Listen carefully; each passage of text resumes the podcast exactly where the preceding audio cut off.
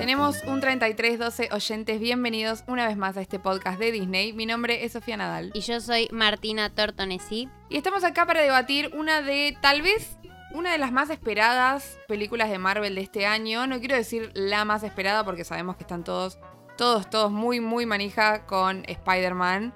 Eh, pero creo que teníamos bastante manija con esta película. Yo particularmente tenía bastantes expectativas.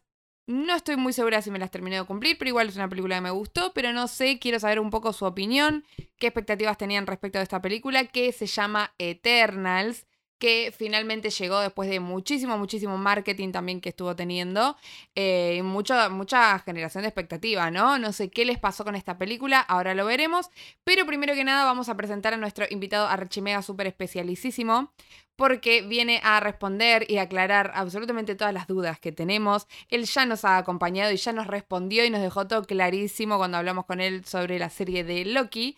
Pero bueno, ¿quién nos acompaña el día de hoy, Martu? Otra vez estamos acompañados de Iván. Iván, mi amigo, que sabe un montón de cosas de Marvel y de cómics y cosas frikis que a nosotras nos encantan. ¿Cómo estás, Ivy? Bien, bien, todo bien. Por suerte me alegro de volver. Así ya tengo a quien decirle todos estos datos que a nadie le importan.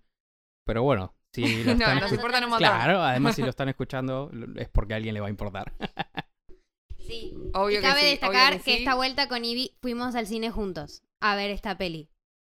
Y tenemos opiniones bastante y qué parecidas. les pasó? Tenemos opiniones bastante parecidas. Como que los dos salimos. Bueno, vamos a empezar. Creo que es momento de dar pie, ya que vamos a empezar con esto, dar pie a el debate que está habiendo en redes sociales de la peor película de Marvel, la no peor película de Marvel, bla, bla, bla. Sí. Tipo el super hate que le tiraron.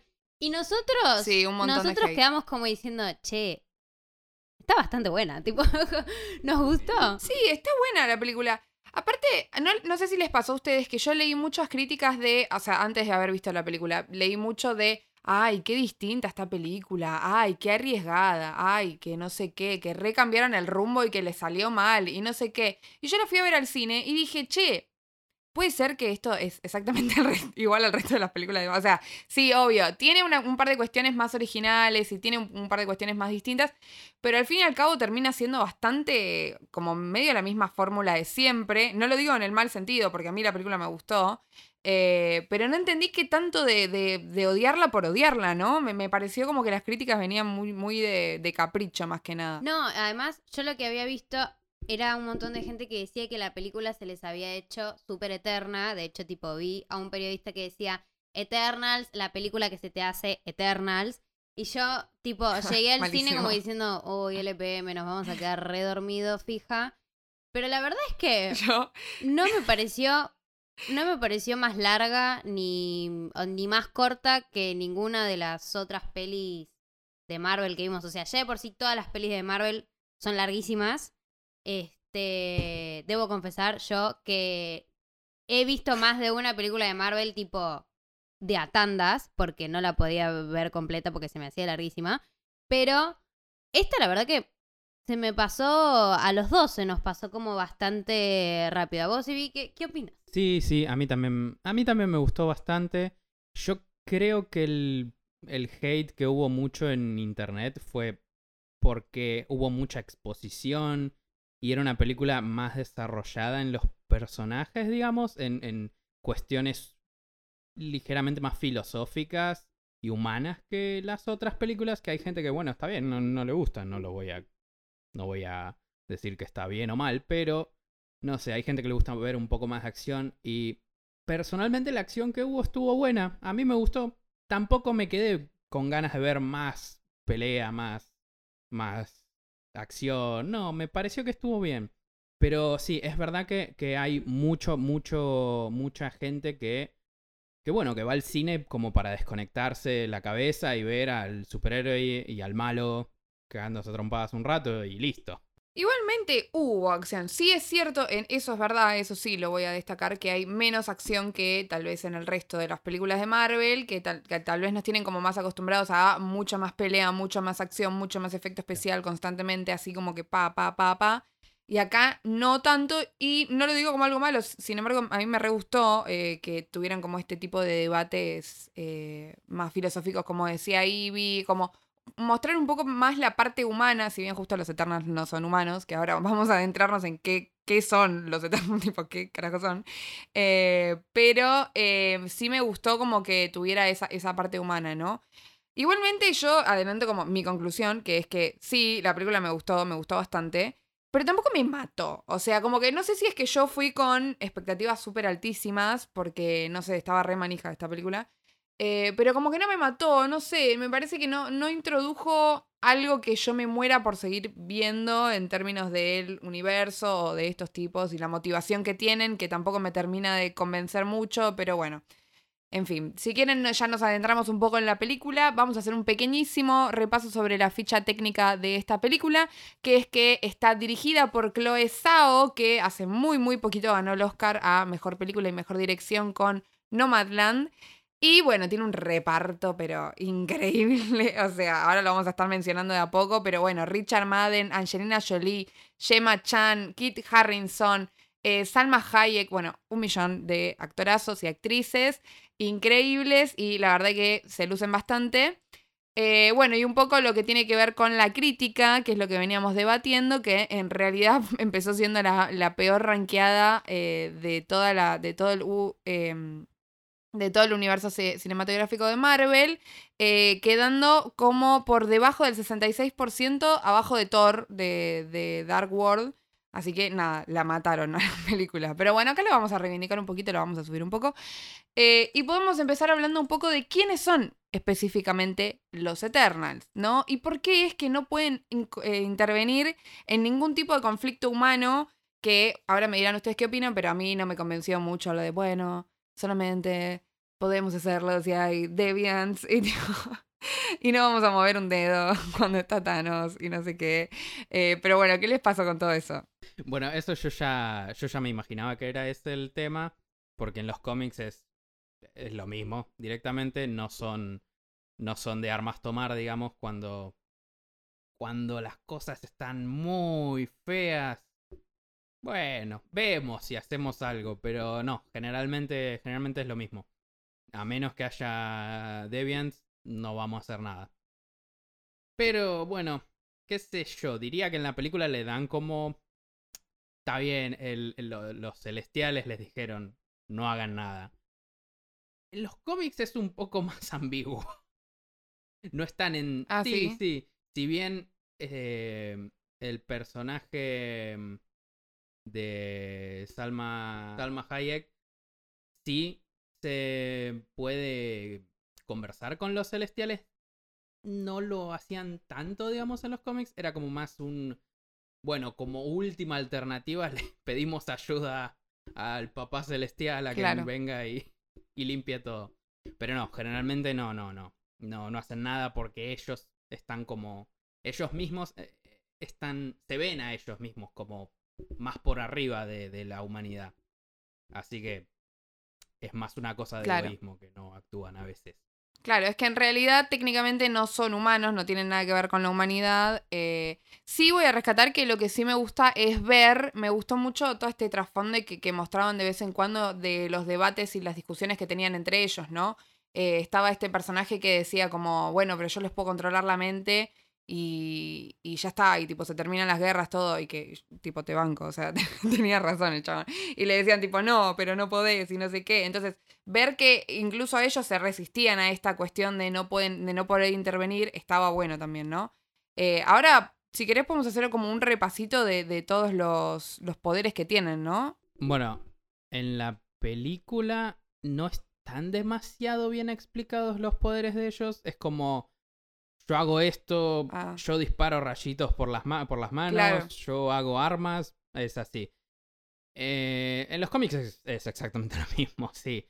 Pero lo que tienen los Eternos es que ellos manipulan la energía cósmica del espacio y cada uno lo hace de una manera distinta. Por ejemplo, Icarus lo, la maneja disparando esos rayos y volando. Em, entonces, cada uno es especial, pero porque usa el mismo poder de maneras distintas, básicamente. A mí lo que no me terminó de quedar Claro. claro, que me mezclé un poco con lo que pasó en la peli, es esta cuestión de el surgimiento de los Deviants, de porque, porque el surgimiento de los Deviants es, empezando que es distinto en los cómics que en la peli, esto ya me lo Sí. anticipó Ivy y ahora nos lo explicará, pero a mí lo que no me terminó de quedar muy claro y que al mismo tiempo es una de las críticas que le tengo a la peli, es el tema este de los Deviants, porque bueno, está piola esto de que al principio uno de la película cree que los Deviants van a ser como los villanos de la peli, después te enterás Claro. que no, que el villano en realidad es otro, este, mm, que más adelante lo mencionaremos, pero mm, los Deviants justamente cuando nada, cuando se dan cuenta en un momento que dicen, ah, en realidad tenemos el mismo propósito, que básicamente es sobrevivir y que no nos aniquilen, o sea, no es que tenemos algo específico en contra de ustedes, Claro. yo dije, ah, bueno, acá se viene combo Deviant eh, Eternal contra Celestials. Entonces Re. dije, acá, bueno, listo, ya está. Pero no. Entonces me, me pasó, o sea, como que siguieron peleando con los Deviants y los Deviants, o sea, como que tenía esto de, de que los Deviants seguían siendo como personajes muy, como criaturas muy primitivas, ¿no? Como, excepto este que toma conciencia y empieza como a, a agarrar todos los poderes del resto. Sí, Sí. cosa que no entendí tampoco.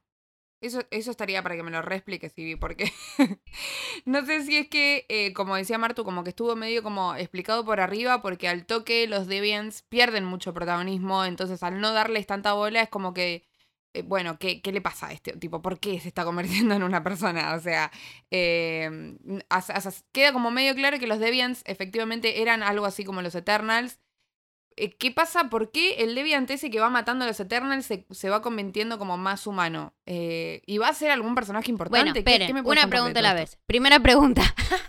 Porque le lanzamos como cinco Sí, preguntas. Tengo Primera muchas dudas pregunta. con esto. ¿Cuál Sí, es el sí. origen de los Deviants? Y cuáles son las diferencias, que esto tiene que ver con el final, porque adelanto esto porque Ivy ya me lo explicó. ¿Cuáles son las diferencias del origen de los Deviants acá y en los cómics? Bueno, acá en la película están hechos como una especie de arma para que eliminen a los depredadores nat- naturales y una especie pueda eh, aflorar y, y reproducirse y evolucionar. En los cómics es, es gracioso porque son aún más cercanos a los eternos, porque en realidad en los cómics es mucho más, no sé si simple, pero más... Bueno, nada, más fácil, les digo. Cuando vienen los celestiales a cualquier planeta, véase por ejemplo la Tierra, ellos agarran a los humanos más, más primitivos, cuando eran casi monos, se los llevan a las naves y los modifican. Los modifican en tres categorías. Los modifican en los humanos, que somos nosotros, aburridos humanos normales, que puede, pueden llegar a tener poderes si pasa algo. Por eso cuando te muerde una araña radioactiva no te morís y te convertís en el hombre araña. Em, Tal cual. también los convierten a estos protohumanos, los convierten en los Deviants o en los Eternals. Así que, en realidad, son todos humanos. O al menos en algún momento lo fueron. Los Deviant y los humanos los sueltan en el mundo para que a ver cuál de las dos razas evoluciona más y prospera en ese, en ese mundo. Los Eternals están hechos para observar ese cambio en el planeta y generalmente no están hechos para intervenir. Se supone que tienen que observar y les conviene que ganen los humanos en realidad. Porque si ganan los humanos, los celestiales dejan que, generalmente, dejan que ese planeta siga su curso natural. Y si ganan los Deviant, generalmente los eh, celestiales simplemente erradican al planeta o erradican a los Eternals y se van. Eh, los Deviants en los cómics son muy diferentes porque son más humanoides, porque vienen también del mismo ancestro. Son, parecen, son más parecidos a como ogros, orcos, monstruos medio humanoides con con menos dedos, o son más grandes, más musculosos, más de piel más rugosa, son así. Y el único Deviant que habla en la película tiene nombre, no sé por qué eligieron uno si no lo iban a desarrollar tanto, digamos, pero bueno, se llama Crow, que en los cómics tiene una relación con Tina, el personaje interpretado por Angelina Jolie. Y no me acuerdo bien si. Ah. cre- creo que tienen un, un hijo en algún momento, pero bueno. Arre. Sí, sí, así Todo de se mezcla con todo, es terrible. Sí, sí, sí, es un quilombo. Los cómics todo es más complicado. Mucho más complicado. Sí, posta que sí. Pero bueno, ese es el propósito. Y, y vos me decís, por ejemplo, ¿qué pasa si ganan los Deviants en una civilización? Bueno, por ejemplo, los Scrolls que aparecen en Capitana Marvel, ellos son descendientes de Deviants, en realidad. Porque en su planeta ganaron los Deviants. Por eso también muchos, muchos, muchos de los extraterrestres que vemos en Guardianes de la Galaxia o en cualquier otra película de Marvel son muy iguales a nosotros. Porque los celestiales los hacen todos iguales, básicamente. Si bien sí, bueno, tenemos tu- nuestro Groot por ahí o algún otro monstruo. Pero generalmente los hacen bastante humanoides. Y ahora, Ivy, explícanos, porfa, el tema este de el juicio. El juicio final. Eh, que, pues, por favor, porque yo no entendí un carajo cuando vi eso. Y me quedé tipo, ¿what? ¿Qué? O sea, estos celestiales que aparecen, como vos dijiste, que en un principio en los cómics estaba esto como medio como que tenían que, que juzgar para ver quién permanecía, qué raza permanecía y qué raza no permanecía. ¿Qué, qué puede ser lo que vaya a pasar ahora con el juicio que le dijeron en este momento? O sea, como que la última frase que les tiraron fue, ah, sí, se creyeron que eran mu- muy vivos por matar a mi huevo, mi huevito celestial, ahora los voy Claro. a juzgar. Y yo me quedé tipo, what? Explícame, por favor, ¿cuáles son tus teorías? Bueno, lo que pasa, vamos a empezar por algo. La película establece a los celestiales como el pez más gordo del estanque, por así decirlo, el depredador alfa. Lo cual no es cierto. Ellos le rinden cuentas a, como mínimo, cuatro personajes más fuertes. Eh, Ay, te juro que después re quiero ahondar con eso, porque no entiendo dónde va a terminar esa, esa, esa cate- digamos, ese sí. nivel de, claro, esa jerarquía, digamos. Pero bueno, sí. Eh, bueno, el- la cosa es. Es muy gracioso porque es, en realidad es siempre el mismo trabajo. Los celestiales tienen en realidad el mismo trabajo que los eternos. Ellos tienen que hacer que haya más vida en el universo, como dice en los cómics, pero en realidad lo necesitan para eh, asegurar su propia eh, vida, su propia existencia. No solo porque, eh, como, como ven en la película, se reproducen dejando una semilla en planetas, sino porque ellos también son juzgados. Es todo un círculo vicioso de, de- de que te juzgan. A los Claro. Eternal que se llevan, es muy probable que, que sí, que los vayamos a volver a ver vivos, sanos, digamos. Porque, bueno, si tenemos suerte vemos una película de, de abogados en el espacio o algo así, haciendo el juicio contra, contra los Eternals.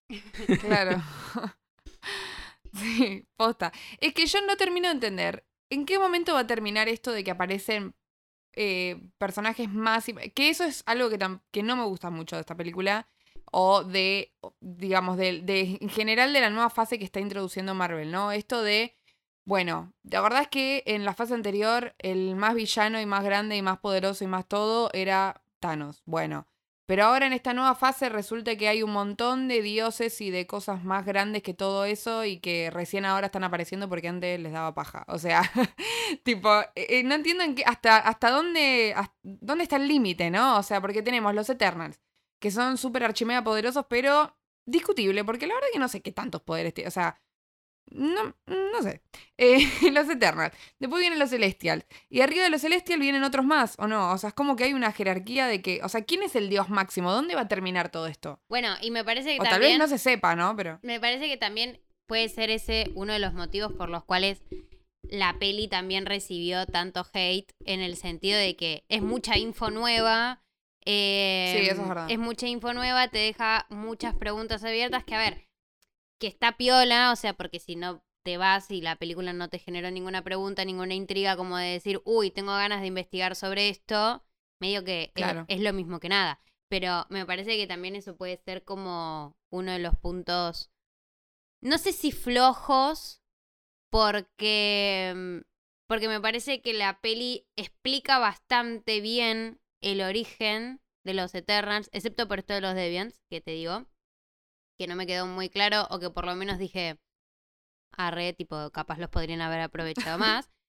Pero, Claro. este, nada, también es una peli de origen y es la primera que vamos a ver. Y a mí lo que me genera más dudas ante todo esto, que yo digo, uy, qué lástima si lo van a desaprovechar de esta manera, es que vieron que dicen que no van a hacer una segunda peli de los Eternals.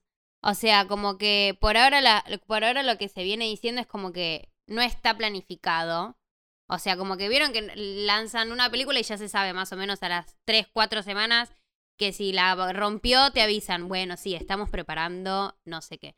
Entonces, por lo que yo venía viendo en internet, que es muy probable que una segunda peli de los Eternals específicamente no la hagan. Que obviamente vamos a ver a los, a los estos personajes en otras pelis, obvio, claramente, o en secuelas, precuelas, etcétera, etcétera, obviamente lo vamos a hacer. Pero bueno, este, cuestión, tenemos, ¿cuál es el, pregunta, gran pregunta, la última pregunta que hizo Sofá? ¿Cuál es eh, la deidad máxima? Y si es que aparece en esta peli o si todavía no apareció y tendría que aparecer más Y adelante. si es que sabemos. Si es que sabemos dónde termina también, porque tal vez no se sabe y es como medio que están diciendo y no se sabe. Bueno, sí, yo sí sé, así que... Porque lo Ay, me todo. encanta. Yo sí lo sé. Soy el señor Marvel. Esa es la respuesta que quería. Yo escribí todo. Él es la deidad acá. No, nuestra deidad, el que tiene todas las respuestas en este caso es Ivy. claro.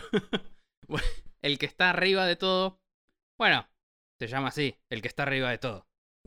¿En serio? Se llama así literalmente. No tiene nombre, es el Ah. creador de todo el multiverso Marvel. Entonces, las muy mínimas veces que ha aparecido, siempre apareció interpretado con la cara de Stan Lee o la cara de eh, Jack Kirby, que es otro de los creadores muy, muy importantes que hizo miles de personajes junto con Stan Lee. Mira. Y una vez apareció discutiblemente parecido a Steve Ditko, que es uno de los co-creadores de El Hombre Araña. Irónicamente, decimos que se parece a él porque justo le apareció al Hombre Araña. Pero es un Claro. personaje que podés contar sus apariciones con una sola mano. Así que Claro. sí, tiene cosas más y este importantes. que personaje hacer. supuestamente sería, mm, digamos, como el jefe, ponele, ¿no? O sea, para decirlo de una forma así súper fácil.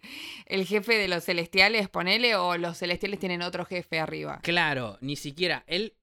Para él, los celestiales son como más engranes en la máquina del multiverso. La cosa es así: Claro. sería eh, el que está arriba de todo. Y después vendría un personaje que se llama el Tribunal Viviente. Al Tribunal Viviente lo hemos escuchado nombrar en alguna que otra de las películas. Por ejemplo, Mira. en Doctor Strange, en un momento cuando está entrenando, Doctor Strange está entrenando junto a Mordo, él lo ataca con un, con un bastón, un báculo, si mal no recuerdo, y le dice, este es el bastón del el Tribunal Viviente.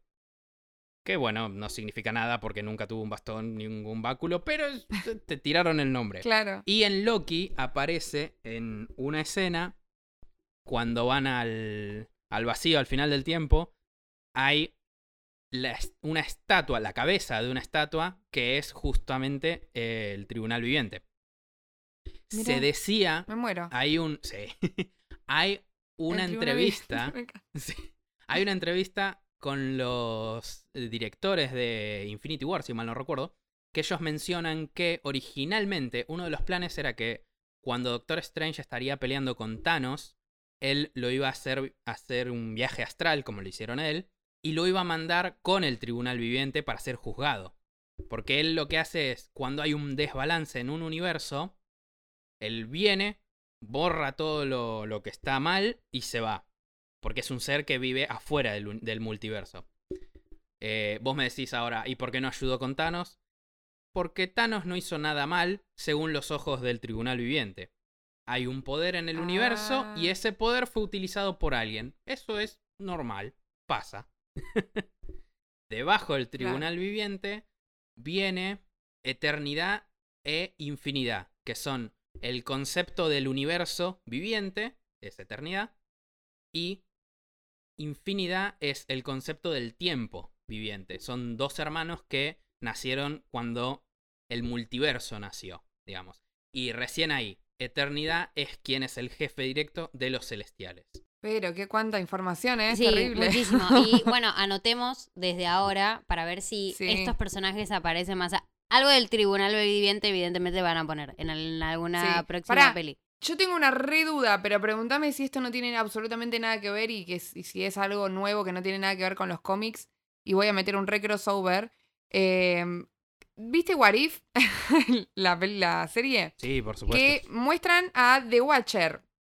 Que, eh, bueno, esto no es spoiler. No, no sé, no quiero, no quiero hacer spoiler de otra cosa que no, no tiene que ver con lo- la película de la que estamos hablando.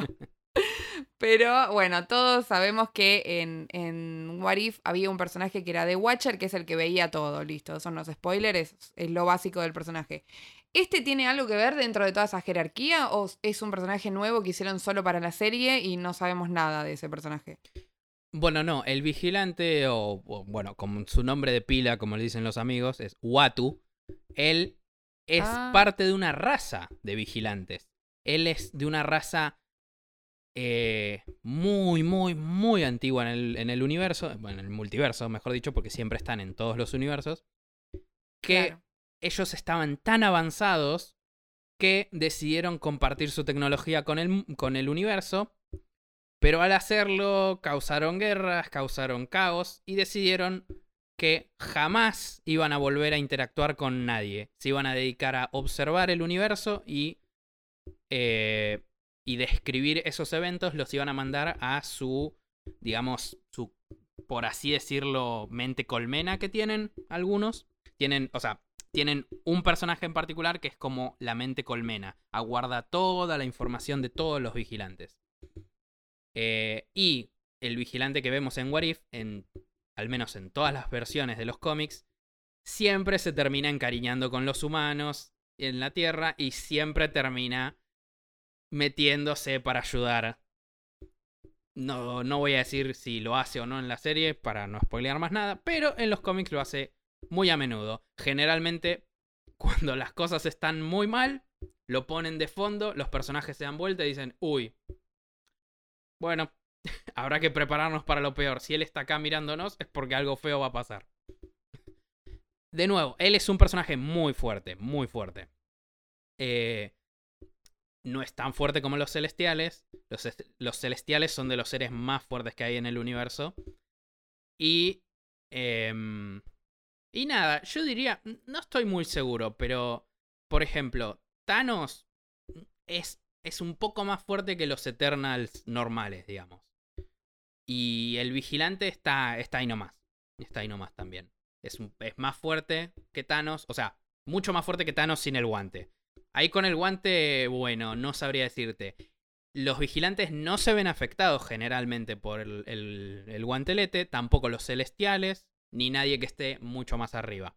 Así que eso es algo normal, digamos, para ellos. No es bueno, a veces, pero ¿qué pasa? Ok, bueno, entonces, por ahora, este vigilante que por ahora en esta peli no tuvimos indicio de él ni nada, pero tal vez está abierta la puerta a que aparezca algún crossover o algo así por el estilo. Y bueno, ¿qué les parece si empezamos con el listado de personajes nuevos? Porque tenemos 20 millones de personajes nuevos. Tenemos 10 Eternals, Literal. tenemos 10 Eternals y tenemos dos personajes, tres, perdón, tres personajes que aparecen en las escenas postcréditos, esas famosas escenas postcréditos que te tienen siempre en la punta de la silla, este, hasta el final, hasta el segundo final.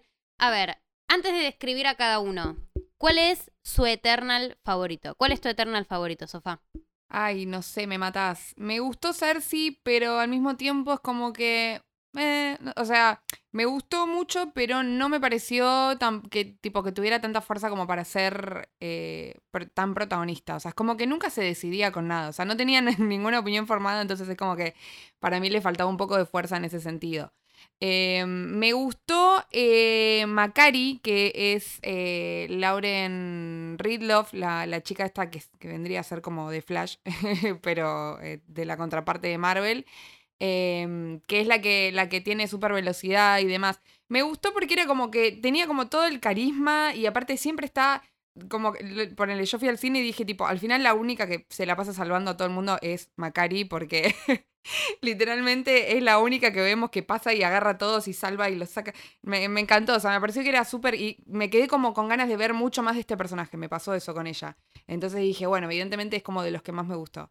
Eh, no sé, ¿cuál, ¿cuál les gustó a ustedes? Mi favorito fue que yo dije al principio cuando le dije, uy, este va a ser re denso, pero me sorprendió y terminó siendo mi favorito, es Druig, que es el que tenía el poder mental. O sea, me copó esto de que haya de que metió en la peli esta cuestión que mencionaste vos al principio, Sofa, como más filosófica de decir, bueno, che, pero y entonces, ¿para qué estamos acá? O sea, si tenemos todo el poder para poder intervenir y para poder hacer algo distinto y que la humanidad, o sea, como diciendo, al final nosotros nos estamos esforzando tanto para protegerlos a ellos y se terminan matando entre sí, estos imbéciles, ¿me entendés? Tipo, me Sí, gustó sí. como que, o sea, como que me gustó esa, esa grieta que trajo al grupo re. y que después nada Para mí fue lo más interesante. haya tenido como su propio su propio eh, pueblito medio como alejado de, de todos y mm, el que menos me gustó sin dudas sin dudas eh, fue Sprite me pareció insoportable todo el tiempo Ah, sí. y al re final pesada, re. la quise matar. O sea, al final fue tipo, uy, eso es Sí. insoportable, flaca. O sea, de verdad te mereces no encontrar el amor en tu vida. O sea, te, te mereces, tipo, o sea, los celestiales te hicieron así, de puberta, Sí. porque te lo mereces. Porque sabían que ibas a Sí, hacer esto y, y te lo merecías. Completamente de acuerdo. Uno insoportable. Completamente de acuerdo. Y bueno, Muy pesada. no fue mi pesada. favorito, mi favorito sigue siendo más Druid, pero Icaris fue también como que me gustó bastante. Onda, también me gustó lo que planteó, o sea, lo que trajo a la mesa este personaje que terminó siendo el villano, en realidad. Eh, pero me gustó esto, como decir, ay, bueno, pero yo te entiendo también. O sea, porque si a mí me hubiesen formateado la cabeza toda la vida con que tengo que cumplir esto, con que tengo que hacer A y después venís de la nada y me decís que tengo que hacer B, y bueno, yo también me pondría a arranchar, a lanzar eh, rayos láser por los ojos, ¿me entendés? Tipo. Claro. Pero bueno. ¿Y cuáles fueron tus favoritos? De todos los años que te conozco no sabía que podías tirar rayos láser. Pero bueno, No me pruebes. No me pongas a me prueba. parece justo. No, eh, yo también concuerdo, me gusta mucho Macari. Y eh, no sé, me gustó mucho Gilgamesh. Me hacía, me hacía muy. Me hacía mucha gracia y lo sentía muy, muy agradable. y bueno, me encantaban mucho los efectos que hacían cuando pegaba sus. eh, cuando hacía esos guantes, guantes raros que tenía para golpear. El Ah, efecto sí. de todo el humo y se sentía la fuerza de cada golpe. Sí. Pero además era como un oso de peluche muy grande, porque era muy adorable Ay, el personaje. Sí, y es más, y el comentario que tuvimos que a los dos nos gustó cuando salimos del cine fue que, que estuvo piola esto de que no hayan armado como una historia de amor entre Tina y, y Gilgamesh. O sea, como que fue Re. un amor amistoso y un, bueno, somos colegas, somos compadres, tipo, sos mi hermana y vamos a irnos juntos hasta el fin del mundo y no por una cuestión amorosa de que Gilgamesh se la quería levantar, ¿me entendés? Sino de que... Sí, sí, sí. Respecto a eso tengo dos puntos para debatir. El primero que es el, re- el respecto al, al personaje de Angelina Jolie. ¿Qué les pareció el personaje de Tina? Eh, a mí me pareció como que estuvo un cacho desa- desaprovechado también. Eh, no sé, es como que primero que no tiene los poderes muy definidos, que digamos. O sea, simplemente tiene. tiene. como eso de que... Sí que los Sí, tiene. bueno, es como pero la arma el- guerrera, es como la, la, la guerrera, la, la hábil en las artes marciales, ¿me entendés? Y vendría a ser también, porque vamos a mencionarlo cuando hagamos como el listadito de un poquito más específico de cada uno, todos los Eternals tienen como alguna referencia mitológica a algo mitológico. El de Cina claramente era referencia a Atenea, este, diosa de la sabiduría la batalla, etcétera, etcétera, de cosas.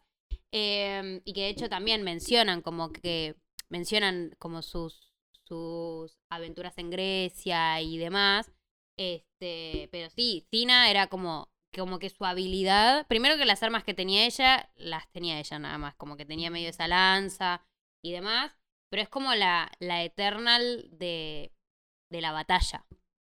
¿Me entendés? Claro. Pero sí, yo es como que tengo posiciones encontradas con eso. porque Por los trailers y demás, y justamente por ser la reina de Angelina Jolie, todo el mundo esperaría que fuese medio protagonista y no terminó siendo tan protagonista.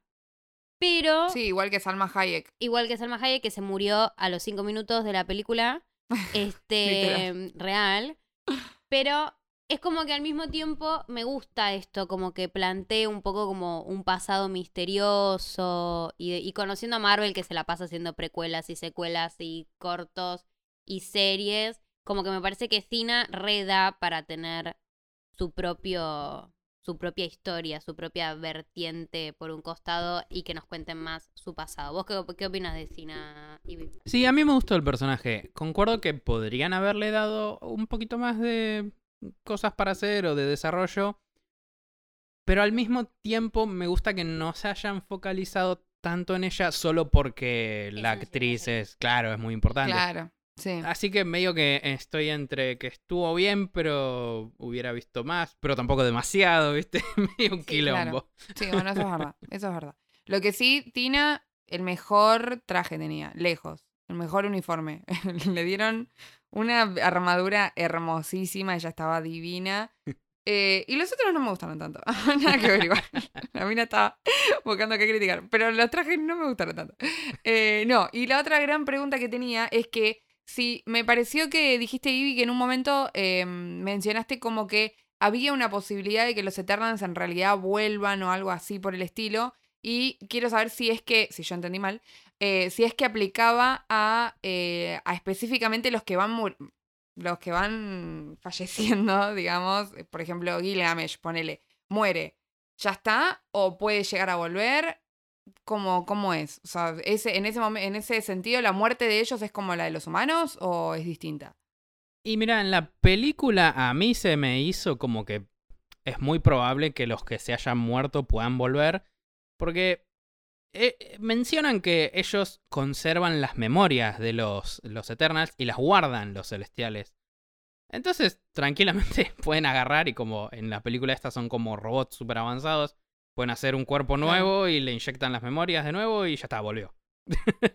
Al menos lo veo así, es como, eh, más, es, sería bastante entendible, no es muy difícil de, explicar por qué volvieron. En los cómics es como, ah, si se mueren pueden volver porque... Mm, sí, porque son como dioses, entonces siempre vuelven.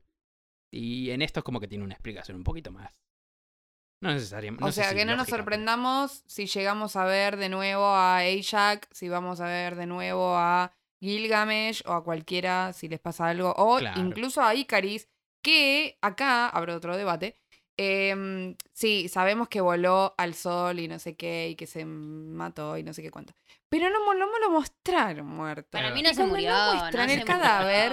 No muestran el cadáver. Es es curioso, ¿me entiendes? Si no ves el cuerpo. Es como una regla. Si mm. no veo, si no veo el cuerpo, mm, este me lo van a traer en otro, en algún otro momento. ¿Ustedes qué opinan? está re vivo, está en su casa comiendo pochoclos y viendo cómo los celestiales están cagando a pedos a los que quedaron en la tierra, ¿sí? Igual full drama también. Igual Richard Maiden vuelve cuando quieras, acá te estamos esperando. bueno, pará, hagamos de nuevo con tu hermano John Stark, eh, John, Snow. Y, Por favor. Bueno, esperen, hagamos un pequeño repasito para ver si conversamos de todos los personajes y no nos estamos olvidando de ninguno. Tenemos a Icaris, que es Richard Maiden, que claramente con su muerte y demás es una referencia a Ícaro, o sea, el que voló cerca del sol, mitología griega, se le derritieron las alas. Acá un poquito más. Acá sí, se acercó bastante. Sí. Este, demasiado. Qué bueno que Richard, el personaje de Icaris, que lo que tiene interesante justamente es este plot twist y esta cuestión también de que el grupo lo veía a él como el sucesor y como el líder y terminó siendo Cersei. Eh, bueno, viene a ser medio como que también hacen en la peli el chiste de que es como Superman, de que se parece mucho a Superman. Sí. Este vendría a ser Hacen como él. muchísimas referencias a DC Sí. en toda la, en toda la. O sea, no referencias, directamente los nombran, o Sí, sea, tal es más directo imposible. Después tenemos a Ajax, que era Selma Hayek, ya lo dijimos, era como la medio la medium que se comunicaba con los celestiales y que su poder también era el poder como de la sanación. Ella podía curarse a sí misma y también al resto de los eternos.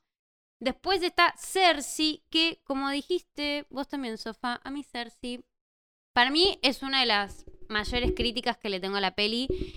eh, que como protagonista me pareció muy, Sí, se muy cae. flojita. No, para mí no tiene el carácter de. Pero es una cuestión, o sea, no es una cuestión de actuación, es una cuestión de No, guion no, para mí ahí. guion. Sí, sí, sí. Este, De que no, no termine de tener como ese momento de, bueno, loco, yo soy la líder acá. O sea, me dijiste tal cosa, pero te voy a romper la cabeza, ¿me entendés? No, no lo, no lo tiene. En ningún momento toma como no está bien definido. No está bien definido el personaje. Es como que no le terminaron de dar una motivación muy definida. Como para que ella diga, bueno, sí, me la rejuego por esto, o me la rejuego por aquello, o ya está, soy esto, o soy aquello. Es como que siempre está como, "Mm, ay, no sé, mm, ay. como que para ser protagonista o ser incluso líder, es como que tenés que tener como un poco más de fuerza. Y encima, para mí, no tenía tanto. No tenía como tanta química con Sprite, que es como la, el personaje que la sigue a todos lados, como que viven juntas y qué sé yo, y como que son el soporte una de la otra. No sé, para mí no se terminó como de, de, de mostrar bien eso. no Y, sé qué pero no tenían química porque Sprite la odiaba en su interior. Claro, en su interior. Para mí era por eso. O sea, para mí sí. Para mí, vos decís, bueno, está bien con que te veas dubitativa, tipo la mitad de la película y después en el último cuarto te pongas como bien firme. Pero nunca pasa esa transición. Porque, viste, al principio te pasa es esto que ni ella misma se creía que era la capacitada para ser la sucesora de ella, que bla, bla, bla y demás. Pero nunca Sí. tiene ese cambio. Cuestión. Sprite, que Sprite es un personaje que está, que en en la peli lo dicen, está como inspirado en Peter Pan, justamente. Porque Claro. tiene esta imagen como más adolescente, más aniñada. El poder. Ah, perdón, no dijimos los poderes de Cersei. Los poderes de Cersei son. em, puede convertir los objetos. Este, puede convertir como por ejemplo una piedra en agua o un autobús en pétalos de rosa. Y tiene este poder especial que le apareció, que no hicieron nada después de esto, que convirtió a un Deviant en un árbol. Y después de eso, Es verdad. Y no hicieron nada con no eso, hicieron nada más con eso. Eso me lo hizo notar Ivy cuando salimos del cine. Porque yo no me había dado cuenta. Yo dije, ah, bueno, claro, tipo, sí, porque puede cambiar las cosas. Y Ivy me dijo, no, pero te diste cuenta porque un Deviant es, tipo, es un ser humano, un ser humano no, un ser vivo y que yo qué sé, y supuestamente ella no podía. Ah, bueno, es verdad. Bueno, cuestión. Después lo cambia. Pero sí cambia al. O sea, sí termina convirtiendo al. al celestial en. como mármol o algo así. Pero es verdad que no, no lo explican cómo, por qué pasó ese cambio en su poder. Jamás dijeron Sí. cómo surgió eso. Sí, bueno, Sí, les no quedó medio flojito ahí. Sprite, bueno, ¿cuál es el poder de Sprite? Es como eh, de las ilusiones, esto de que puede hacer como aparecer varias sprites este, o varios personajes y confundirlos. Em, Parecido a Loki, ¿no? Claro, sí, Sí, bastante le- parecido. generalmente se le trata así, es como ah, es la Loki, pero de los Eternals. Así que, sí. Ah, mira, justo. Que Le pegué. estaba enamorada en informado. secreto. estaba enamorada en secreto de Icaris y que por eso le envidiaba a Cersei, porque Cersei estaba en pareja con Icaris. Cuestión, Fastos. Lo requise a Fastos. Tipo, Ah, sí, a Fasta se lo requiere. lo requise. Me dio ternura. me dio Empezando, ternura. Tuvo los sí, mejores chistes. Tal cual, tal cual. Los mejores chistes. Eh, es el primer como superhéroe abiertamente gay y que vemos acá en, en las pelis. Y incluyeron un beso. No fue un, ay sí, porque es mi novio y nada más, sino que incluyeron un beso. Sí, sí, sí. Eso está muy bien. Estuvieron perfectos. Em, Bueno, Fastos en la mitología griega era como un dios que se encargaba de hacer las armaduras a los guerreros y demás. Y acá él lo que hace es ser como un tecnópata, un inventor. Es el que les proporcionaba como las herramientas y los inventos a los humanos para poder ir evolucionando. O sea, era un copado. O sea, básicamente le hacía a los humanos la tarea, porque les decía, tipo, Tal cual. les hacía la Y Encima se tarea recopaba. y se recopaba y siempre les quería traer como cosas más avanzadas de las que podían traer y demás. Bueno. Después está Kingo, que por momentos se me hizo un poco insoportable. ¿A ustedes qué opinan de Kingo? ¿Se les hizo Sí, insoportable o no se les hizo? ¿A vos se te hizo insoportable, Ivy? No, no, a mí me cayó bien. me hubiera gustado que lo mencionaran un poquito más al final en la pelea, pero bueno, se fue. Eso, tal cual. Se va de la pelea, se va de la pelea y no vuelve. Eso es verdad, sí, eso es verdad. No, iba a decir que como que es simpático y tiene buenos chistes también, pero se abusan. Ponele, él va con el, que aparece con el asistente, viste, que, que va con la cámara y no sé qué y qué sé yo. Y los primeros dos chistes de tipo, eh, filmaste eso, lo que pasó, eh, filmaste esto, eh, aquello con el reality, con el documental, no sé qué. Los primeros dos chistes son un estallo, o sea, me recagué de risa. Ahora, ya el quinto, sexto chiste de la cámara de él, filmaste esto, ya es tipo, bueno, basta. O sea, termínenla, Tal hermano. cual. Tipo, demasiado, demasiado abusarse de ese chiste. Me parecieron más orgánicos y divertidos los chistes de Fastos que los de Kingo. Sí, Este, Totalmente. Pero bueno, lo queremos. Y Kingo lo que tiene es eh, que puede disparar energía con, con sus manos. Hace como medio unas bolas de, de fuego y demás para. Bueno, no es fuego, es energía. Para pelear con los Deviants. Y tiene esto gracioso de que se convirtió en una estrella de Bollywood. Y que explica, Sí. en una parte le dicen. Ay, ¿y cómo es que nadie se dio cuenta que, que, que no envejeciste nunca? Y dice, porque Claro. este es mi tatarabuelo, este es mi abuelo, este es mi bisabuelo, este soy yo. Tipo, y eran todos él. sí, sí, Pero sí. con la foto en blanco y negro, otra foto con bigote, otra Claro. foto. Lo regremo. Sí, sí, esos chistes están buenos. Después está Gilgamesh, que bueno, inspirado en el rey Gilgamesh y que también es un dios, este, que era, como ya dijimos, el más íntimo de Cina y tenía estas, como estos guantes para la batalla, para la pelea. De Cina, ya hablamos un montón. Lo que no hablamos de Cina es este Mad Wirri, Mad Riri, no me acuerdo cómo se pronuncia. Más Riri. Madwirri, Madriri, Madridri, no. Cocodriloqui, no me acuerdo cómo es que, que se dice. Claro. Que es que justamente Eh. tiene como el chip medio roto. A ver, Ivy, explícanos por favor, ¿qué era lo que le pasaba a Cina y por qué por momentos parecía que tenía Alzheimer o bipolaridad? Bueno, eso fue inventado por completo para la película, así que Ah, mucho más. O sea, no, es que sí, básicamente sería como que tenía un glitch. eh, como es un, como supuestamente son como robots, máquinas. Se ve que de- a- en algún que otro momento le saltó un error y tenía como flashazos de las misiones anteriores que tuvieron. Había, había escuchado una teoría hoy mismo sobre que quizás Thanos tenía Mad Weary también, porque quizás por eso quería partir a la mitad la, la, la población universal para que los, los celestiales no nazcan tanto, pero como estaba medio rarito por la, la enfermedad esta, no, no lograba articularlo bien y no lo recordaba, entonces era, ah, no, por los recursos, y se puso a hacer eso. No sé, Claro. me pareció interesante, no tengo idea si tiene sentido o no, pero me, me pareció un pensamiento interesante. Elijo creer.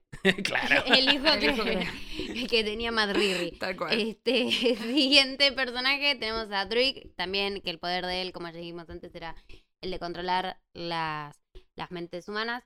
Em, que tenía medio un amorío con Macari, medio que se gustaban. Ay, sí, me encantó sí. eso también, ¿eh? Me quedé con unas ganas de una película de ellos dos. Se tipo... gustaban entre sí. Y por último, bueno, tenemos a Macari, que es vendría a representar a Hermes o Mercurio, que es como el mensajero de, de los dioses, que tenía también la- el poder de la super velocidad y que era sordomuda, también un personaje sordomudo. Sí, es la Eh, primera superheroína sorda del MCU. Tal cual. Entonces, bueno, acá tenemos primer superheroína sorda, primera superheroína latina, si no me equivoco. Es verdad. Latina. Que eso voy a hacer una mención Sí. especial y voy a subir después este video a nuestras redes, el video de Salma Hayek poniéndose a llorar. Yo me lloré con ese video. Tal Poniéndose a llorar porque cuando se vio al espejo y vio cómo ella estaba con el, con el traje puesto y diciendo tipo, este es un espacio que se está abriendo, eh, me estoy emocionando. Eh, de ella como, como superheroína, o sea, la amamos a Salma Hayek con, con toda el alma. Y tenemos también el primer superhéroe eh, homosexual. Sí. Así que. Mucho, mucho, sí. Que de hecho, eh, eh, esto me da bastante bronca porque eh, hay mucha gente que por todas estas cosas que estamos mencionando, justamente, tipo esto de que hay, bueno, hay una que es sorda, otra que es gay, otro que es latino, no sé qué, eh, otro que es oriental y bla. Como que, ay, bueno, se, se quieren hacer los inclusivos, no sé qué. O sea, como que se agarraron de todo esto para criticarla la película también. O sea, pueden, basta, pueden, pueden parar. O sea, por Dios. Pueden calmarse del otro lado, los que están tirando odio porque sí. no me pareció nada sin demasiado sentido. Em, como que, qué sé yo. Es que no queda forzado. No, claro, no, me queda pareció forzado forzado. porque no, no es que son. eh, no es que empiezan a, explicar y decir, bueno, porque ella es latina. No, son todos eternas, ¿me entendés? Son todo lo mismo. eh, y en ese sentido me parece que está bueno porque no queda forzado. No es que lo meten y empiezan a sobreexplicar ni nada por el estilo, ni a decir, bueno, estamos cumpliendo con el cupo, ojo, a ver, no sé qué, qué sé yo. No, nada, no se atacan. O sea, es un grupo, nadie explica nada. No tienen por qué hacerlo tampoco, pero bueno, viste que hay mucha como crítica de ese estilo que por eso digo que me da bronca, porque en realidad justamente ahora que pasó tan desapercibido, va, no pasó desapercibido porque justamente están todos hinchando los huevos con eso, ¿no? Pero podría haber pasado desapercibido porque no está forzado en la película. Terminamos con el- nuestro listado de personajes. Y tenemos dos personajes más. Íntimos amigos de la casa, a quienes queremos mucho, que son por un lado Kit Harrington y Sí. el rey de Harry Styles. Que son eh, dos personajes, dos superhéroes que te tiraron ahí, tiraron como las migajas para que te acerques. Y después te sacaron el paquete de galletitas porque no te dieron nada de comer. simplemente te dijeron, uy, cual. ole, te la creíste. Bueno, cuestión aparecieron en estas Tal escenas cual. post créditos. Por favor, Ivy, explícanos primero. ¿Quién es eh, Kit Harrington? Por favor, te lo pido. Em, ¿Y qué es esa espada? Esa espada misteriosa que aparece en esa escena final. ¿Y quién es el que habla? ¿Y ¿Quién es el que quién le lo dice? llama? Está muy seguro de lo que quiere ¿Quién lo hacer, señor Whitman. Y yo estaba tipo, ¿qué? ¿Quién es? No sé qué. Buscando por todos lados. O sea, ya, necesito. Sí. eh, me encanta haber entrado ya en territorio postcréditos. Por favor, empecemos a hablar de esta escena. No, y además porque yo cuando escuché eso dije, mm, ¿será alguien relacionado con la baronesa? La baronesa que ya apareció antes reclutando a Agent. Ah, ¿Me entendés? verdad. Tipo, será a Agent y a Florence Pugh, eh, a la hermana de Scarlett Johansson. Así que, bueno, nada, contanos por favor, que no podemos esperar más. No. Bueno, Dane Whitman es el superhéroe conocido como el Caballero Negro en Marvel. El Caballero Negro es una sucesión de, de personas en la misma familia que utilizan eh, ese, ese nombre y una espada, que es la espada que vemos. bueno, quiero creer que es esa, porque si no, no sé qué otra espada sería. que es la eh, Ebony Blade que es una espada maldita que es de la época, o sea, están, estos personajes están desde la época de el rey Arturo. Y de hecho, si mal no recuerdo, creo que es Merlín mismo que le da la espada al, al antepasado de Dane Whitman. Porque Merlín, en la historia de Marvel, es uno de los hechiceros supremos, como el Doctor Strange. y bueno, la cosa es que esta espada consume a la persona que la usa. La, la, como está maldita, hace que la gente saque el peor lado de sí mismo. Empiece a ser más violenta, qué sé yo. Y entre más sangre, eh, más, más dolor, más horror causa la espada, más fuerte es la maldición y más controla al usuario. Así que vamos a tener una medio complicada con Da- Dane Whitman. Por eso, este personaje, que ahora les digo quién es, le dijo, ¿estás seguro de que querés agarrar eso? Claro. El personaje este que habla de fondo, yo pensé que era el, el que le puso la voz a el vigilante. se me hizo muy parecida, pero al final no, cualquier cosa. No sé distinguir voces como no sé distinguir actores. Así Claro. que, bueno, el personaje este es Mahal. Ay, Maharshal Ali, ahí está. Que es el actor que va a dar vida al personaje conocido como Blade, el cazador de vampiros, en una, Chan, chan. en una próxima película de Marvel. Eh, Chan. Sí, sí. Y Eh, no tiene nada que ver y- con, con la, la baronesa, así que de eso quédense tranquilas. Eh, teoría descartada. sí. ¿Y esto tendrá que ver acaso con el hecho de que está por salir Morbius, que es la película de este, no sé si es superhéroe o villano, vos me lo aclararás, eh, que es medio como, es medio vampiro, ponele. O sea, no, no es vampiro vampiro, pero es medio vampiro. Y bueno, a él se le llama el Morbius el vampiro viviente porque es un vampiro hecho artificialmente. Como vamos a ver en la película, él va a hacer unos experimentos, se tiene... Es básicamente un vampiro, pero no. Y como es hecho por ciencia, eh, puede estar bajo la luz del día. Qué sé yo, así lo dicen. Claro, Raro. No sé si va a tener Raro. que ver, puede que sí, puede que no, como viste, como están con Sony, que a veces se Yo- quieren, a claro, veces no se quieren. Digo porque justo están involucrando, o sea, están introduciendo un cazavampiros y un Claro. vampiro. O sea, entonces es como que digo, y no sé, ¿van a ser amigos o van a ser enemigos? No Y bueno, sé. en un momento, en un momento se cruzan ellos. Sí, sí. Si mal no recuerdo. Porque Blade en sí, él ya tirando un pequeño dato para la película, él usualmente es hijo de un vampiro con una mujer humana. Y si Mm. mal no recuerdo en los cómics, Morbius en una pelea que tiene, como que le despierta los poderes vampiros a Blade. Entonces es un vam- es semi-vampiro que además es cazavampiro. Pero bueno. sí, sí. Re contradictorio. Sí, y es muy Re, probable. eh, racista de su propia raza. Y bueno, bueno, no son tan agradables tampoco los vampiros, así que- claro. Y se cree que van a ser el, un equipo nuevo de superhéroes que son los, eh, si mal no recuerdo, serían los soles de medianoche. Que son, sí, son todos personajes superhéroes que tienen que ver con el misticismo. Todo cosas magias, Claro. oscuras, vampiros, hombre lobo, toda esa porquería. Y, Uh, me gusta. sí. y Drácula gusta va a venir. ¿Te así que- parece, Ivy, que, que todo esto va, va a hacer que sea como mucho más oscuro? Eh, o sea, que estén tomando como un rumbo más oscuro? ¿O decís que de, de cualquier forma se van como a, a arreglar como para que sea, siga siendo súper, súper, súper apto para todo público? Eh, para mí medio que se la van a arreglar de alguna forma para poner ¿no? cosas un poco más grotescas, pero dentro de todo lo... lo dentro del... De, de, de la, de la... ¿Cómo se llama? Sí, Lo para... apto para todo mundo. Claro, exacto. Claro. Sí, Sí, como van a, como Em, hicieron con la segunda de Venom. Si bien hay cosas feas y medio violentas, eh, no lo ves del todo, así que está bien. Pasó fuera de cámara. Claro. Eh, y hablando de cosas que son, no son aptas para todo público, también tenemos una pequeña primera escena de eh, relaciones sexuales en esta película. O sea, como que nos introduce unas primeras veces en general en no el universo de, de Marvel. Sí. Que no hablamos de eso, tal cual. Eh, ¿qué, les, ¿Qué les pareció? A mí me pareció re romántico. Tipo, me gustó. O sea, no, no sé específicamente, calculo que esta película ya debe tener eh, una calificación un poco más de mayores de 13 como mínimo.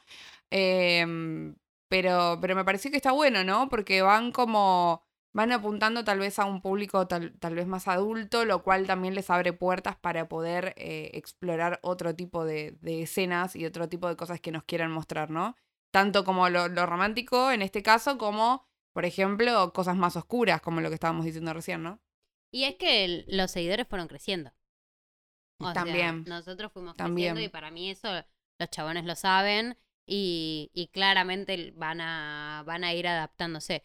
En cuanto a la escena en específico, em, nada, me pareció... mm, Tipo, me pareció una escena más, no me pareció nada demasiado obsceno como No, ni ahí, para obvio. escandalizarme y como para decir, uy, qué raro que Disney esté poniendo esto. Em, ¿Qué otra pregunta tenemos?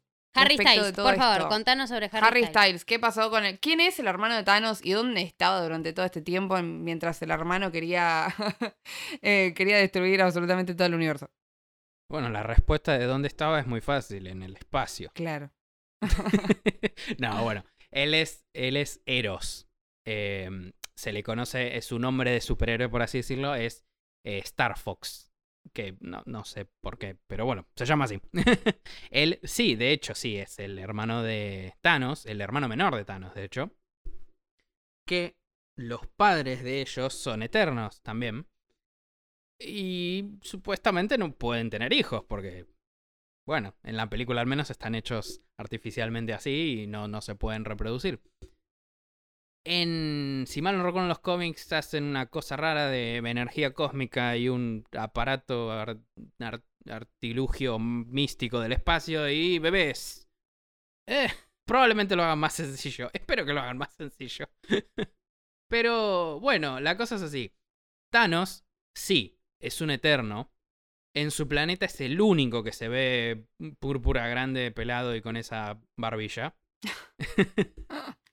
Y eso es en realidad porque Thanos nació con un eh, gen de Deviant. Por eso se ve así. Porque él eh, nació con un gen recesivo, digamos. Eh, mucho, mucho en la historia de él le hacían todos bullying porque era púrpura y distinto. Bueno, sí. Y creció, bueno, para matarlos a todos. Así que esa es la moraleja. no hagan bullying. Eh, y No le hagan bullying si es de Claro, color violeta. claro. Eh, tal cual. Y bueno, este Eh, personaje. Bueno, ¿y el, sí. ¿y el hermano qué, a qué viene? Digamos, o sea, ¿él es también un Eternal? O, o como decías vos, es un, es un hijo de Eternals. Eh, ¿Tiene poderes? ¿Qué, ¿Qué viene a hacer? ¿De dónde viene? ¿Quién es el amigo que aparece? Eh, bueno, Ah, sí. sí, él, él, Eros, sí, es un Eternal. Él tiene un poder un poquito conflictivo. Porque tiene el poder de mm, estimular a la gente. ¿Viste? Si me entendés, ¿no? Digo, ah, viene, te habla y te dice, ¿querés tomar unas, unas copas? Y lo haces porque es la persona más atractiva que vas a ver en tu vida. Porque es Harry Styles, claramente. O sea, Claro, sí, con bueno. razón. Con razón. Ahí me justificaste por qué contrataron a Harry Styles para este Sí. papel. O sea.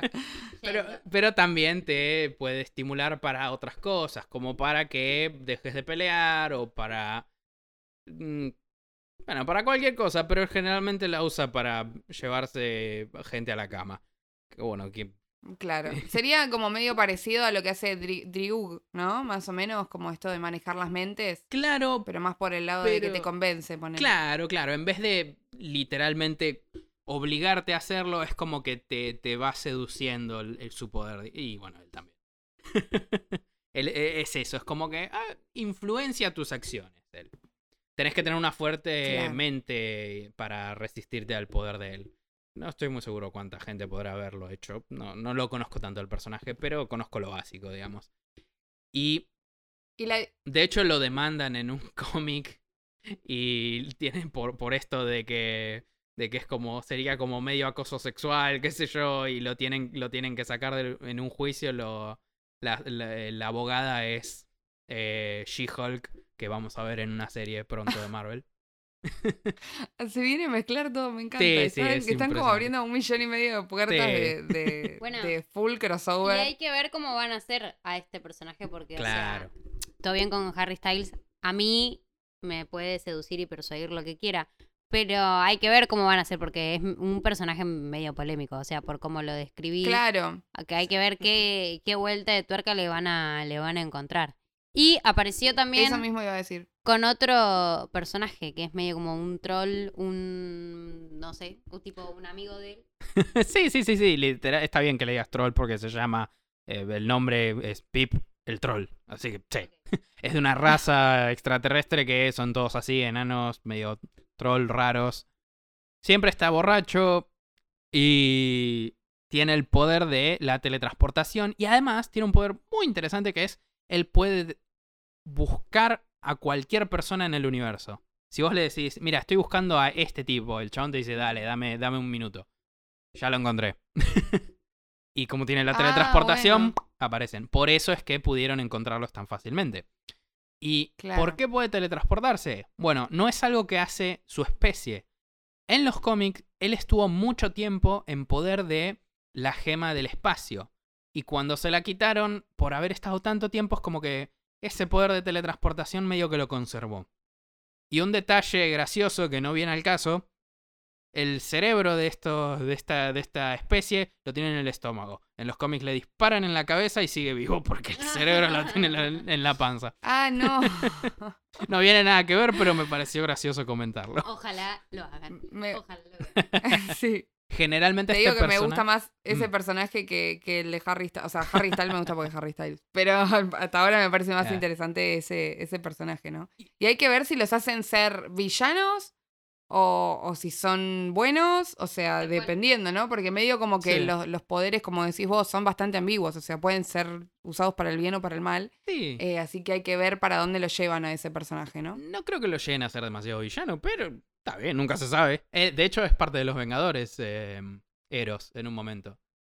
Y a. Pip lo, lo conocemos más como amigo de Adam Warlock, que es un personaje que va a aparecer en la tercera de Guardianes de la Galaxia.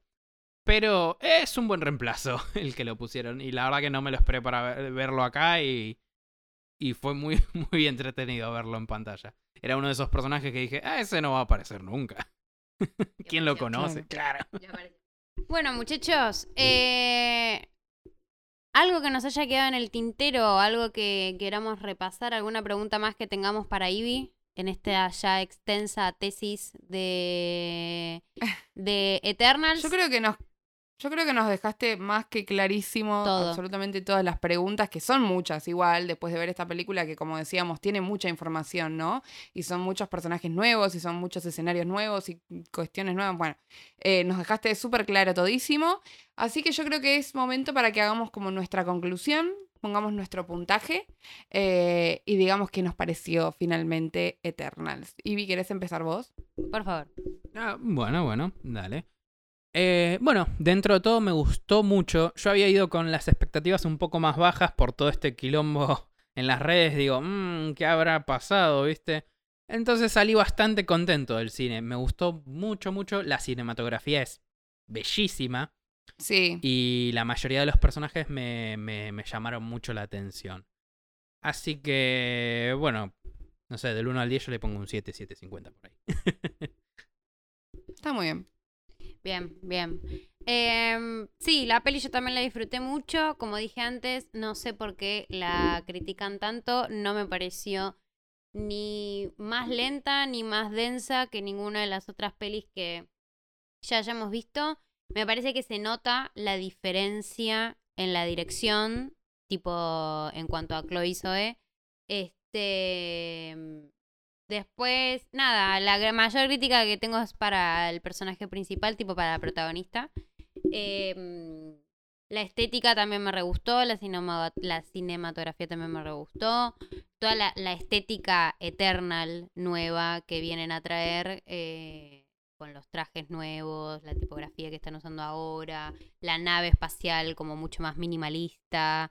Este, todo eso me, me copó un montón. Me copó un montón también estas idas y vueltas que hicieron en la peli como para ir explicando qué es lo que iba pasando y que te mostraban también cómo los Eternals influyeron en un montón de culturas.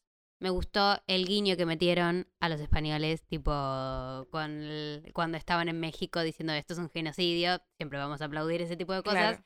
Este, y todo lo, lo inclusiva que fue. Muy buena peli para mí. Yo creo que le pongo un 7.50. Buenos puntajes. Eh, sí, a mí lo que me pasa es medio como lo que vengo diciendo a lo largo de la, del, todo el debate, ¿no?